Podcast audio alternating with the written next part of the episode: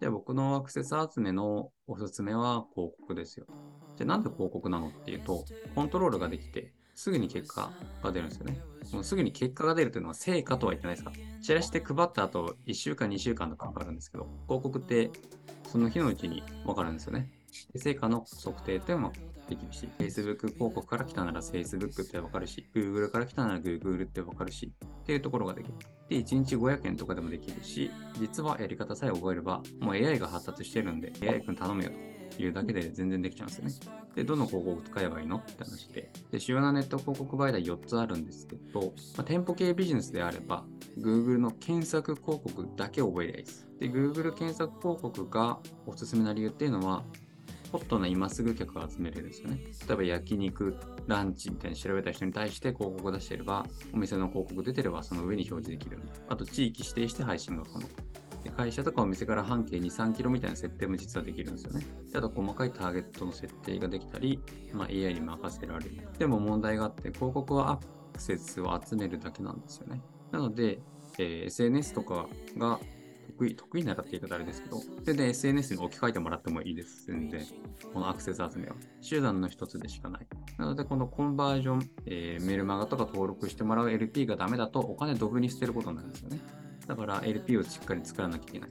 じゃあ LP って何なの？広告とかブログ、SNS を経由して見込み客が最初に訪れるページ。このランディングっていうのが着陸するっていう意味でランディングページと。最初に見込み客が行くページだからランディングページって言われてるんですよね。外国ではオプトインページと言われるんですよ。オプトインっていうのはこう、なんかお客さんのメルマガ、とメールアドレスをお客さんが情報取っていいよっていうふうに了承したページをオプトインページとかもいいんですけど、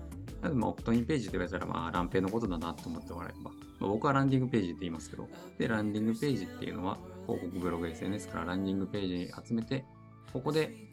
お客さんリストになるのか、リストにならないのかっていうところですね。まあ、ランディングページイコール営業マンっていう話聞いたことあるかもしれないんですけど、で、このランディングページがちゃんとできてないと、穴の開いたバケツに水を注ぎ続けても無駄になっちゃうと同じで、どんどん漏れていっちゃうんですよね。しかし、LP を作り込まないと、ネットだとまた来てくれる保証っていうのがないので、だから来てくれた人を取りこばさないように LP しっかりターゲットが見てほしいと思うような LP にしなきゃいけないよ。つまり LP がしょぼいとネット集客とかはなかなかうまくいかないと。SNS とかの場合はある程度こう自分を知ってもらってファン化してもらってるのでちょっと当てはまらないところもあるんですけど限界が来るんですよね。僕の生徒さんでも SNS ずっとやってたけどちょっと限界というかこの先自分がずっと投稿していくのがちょっと嫌になってきたんでみたいな話もあるんですよね。ただネット広告から集めれるようになるとそういったちょっと心配もなくなってくるので。でネットを使って成果を出すには売れる LP がめちゃくちゃ重要だよね。で、優れた LP が1個でもできると、もう新規集客の悩みはほぼ解決しようなものと。じゃあ LP とホームページの違いって何なの？っていうと、で売上を上げるとか、新規のお客さんを獲得するっていうためには、ホームページよりも LP 作った方がめちゃくちゃ重要です。ホームページは後からでも全然いい。で、売れる LP があれば、え、今 TikTok がいいよとか、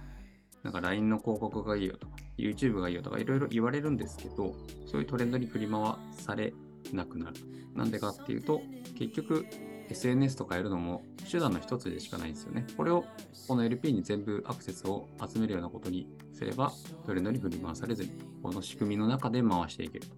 ネット集客っていうのはもう LP が中心だよね。で、LP には2種類あって、直販型とリード獲得型の2種類ですね。直販型っていうのは、物販とかサプリメント食品とか、こういうのを直販型って言います。で、リード獲得型っていうのが、こう、お客さんのリストを獲得するやつですね。で、ここで絶対にやっちゃいけないのが、こう直販型の場合は、こう、商品を売らなきゃいけないので、ここでこの商品自体がそもそもどういう価値なのっていうところになるんですけど、でもこの通販型ってちょっとまた難易度というか変わってくるの、やり方が変わってくるので、ちょっとこの直販型は一旦置いといて、リード獲得型ですね。問い合わせとか、メアドの獲得とか、LINE とか、もうほとんどのビジネスがこっちのリード獲得型になります。でこの時に絶対にやっちゃいけないってことがあるんですね。でそれはいきなり商品を売ること。もう無料でアクセスを集めるっていうのが、まあ、これをやると結構難易度が上がっちゃうんですよね。期間がどうしてもかかったりする。あと手間を惜しむ。テスト改善をしない。まあ、どういうことかっていうと、結局全てテストなんですよ、マーケティングって。なので、複数の可能性をテストして潰していって、あ、これは自分に合わないよね。あ、これは自分に合うよねっていうことをやっていくのがマーケティングなんですよね。なので、例えば、あ、これってどうなんだろうと思ったらもう全部やってみる。やってみて、結果見て、あ、これダメだったねっていうふうだじゃあ自分には合わないよねっていう感じでテストしていく。で、よくあるのが、一回仕組み作ったらもうほったらかしみたいなことをやっちゃうんですけど、もうそうじゃなくて、めちゃくちゃ地道なんですよね。テストしてあげる。で、あとはその仕組みを一回作ったら、あとは数字を見ていろんなテストをして育てていくというところですね。